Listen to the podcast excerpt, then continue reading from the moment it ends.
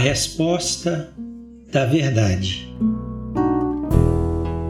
O texto que hoje leremos a nossa meditação se encontra no livro de Gênesis, capítulo 2, verso 15.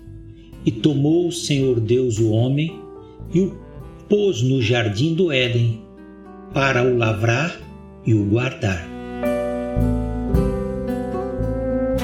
Abençoa, Senhor, o ouvinte desta mensagem. Concede graça, alegria, fé. Abre-lhe a mente para compreender a profundidade e a grandeza da verdade de Deus. É o clamor que faço em nome do Senhor Jesus. Amém. O Jardim do Éden é apresentado na Bíblia como um lugar de perfeição, harmonia e paz. Um lugar formado por Deus para servir de morada eterna do homem. Um ambiente em que o homem podia se deleitar e desfrutar indefinidamente das delícias que lhe foram reservadas. A impressão que nos dá quando o Senhor diz: Tomou o Senhor Deus o homem e o pôs no jardim do Éden, nos indica que o homem não foi criado dentro daquele jardim, mas foi criado num ambiente fora do jardim e transferido, depois de criado, para o paraíso. Assim, entendemos que o pó usado por Deus para formar o homem não foi tirado da terra do paraíso, não foi um pó sagrado. Antes, a matéria-prima usada na preparação do homem foi o pó comum da terra. Assim como criaturas carnais, nossa estrutura corporal não carrega nenhuma virtude especial.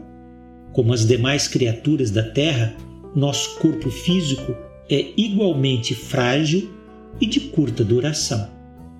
Poderíamos dizer que não passamos de um grão de areia diante da grandeza e da vastidão do universo.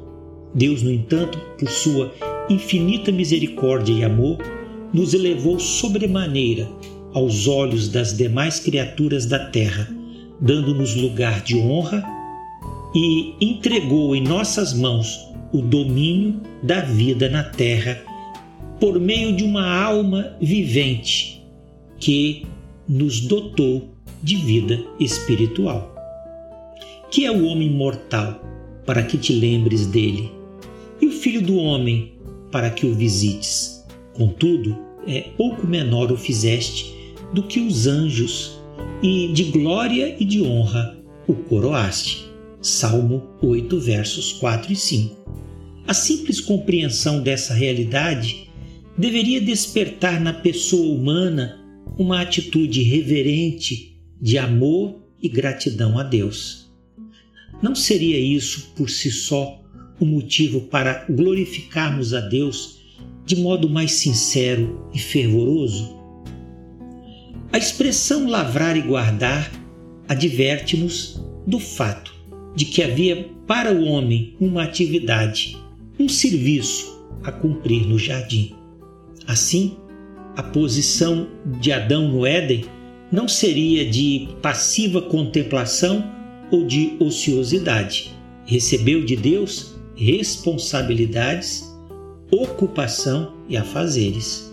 E, portanto, o trabalho do homem fazia parte da dispensação amorosa original de Deus. Deus, por certo, poderia fazer tudo, mas deixou para o homem uma pequena tarefa a que pudesse se aplicar e se desenvolver. O trabalho de Adão, sendo realizado por incumbência de Deus, é para Deus que o trabalho era feito. Assim, nós podemos então dizer que Adão era um jardineiro de Deus, uma atividade que lhe trazia satisfação e alegria.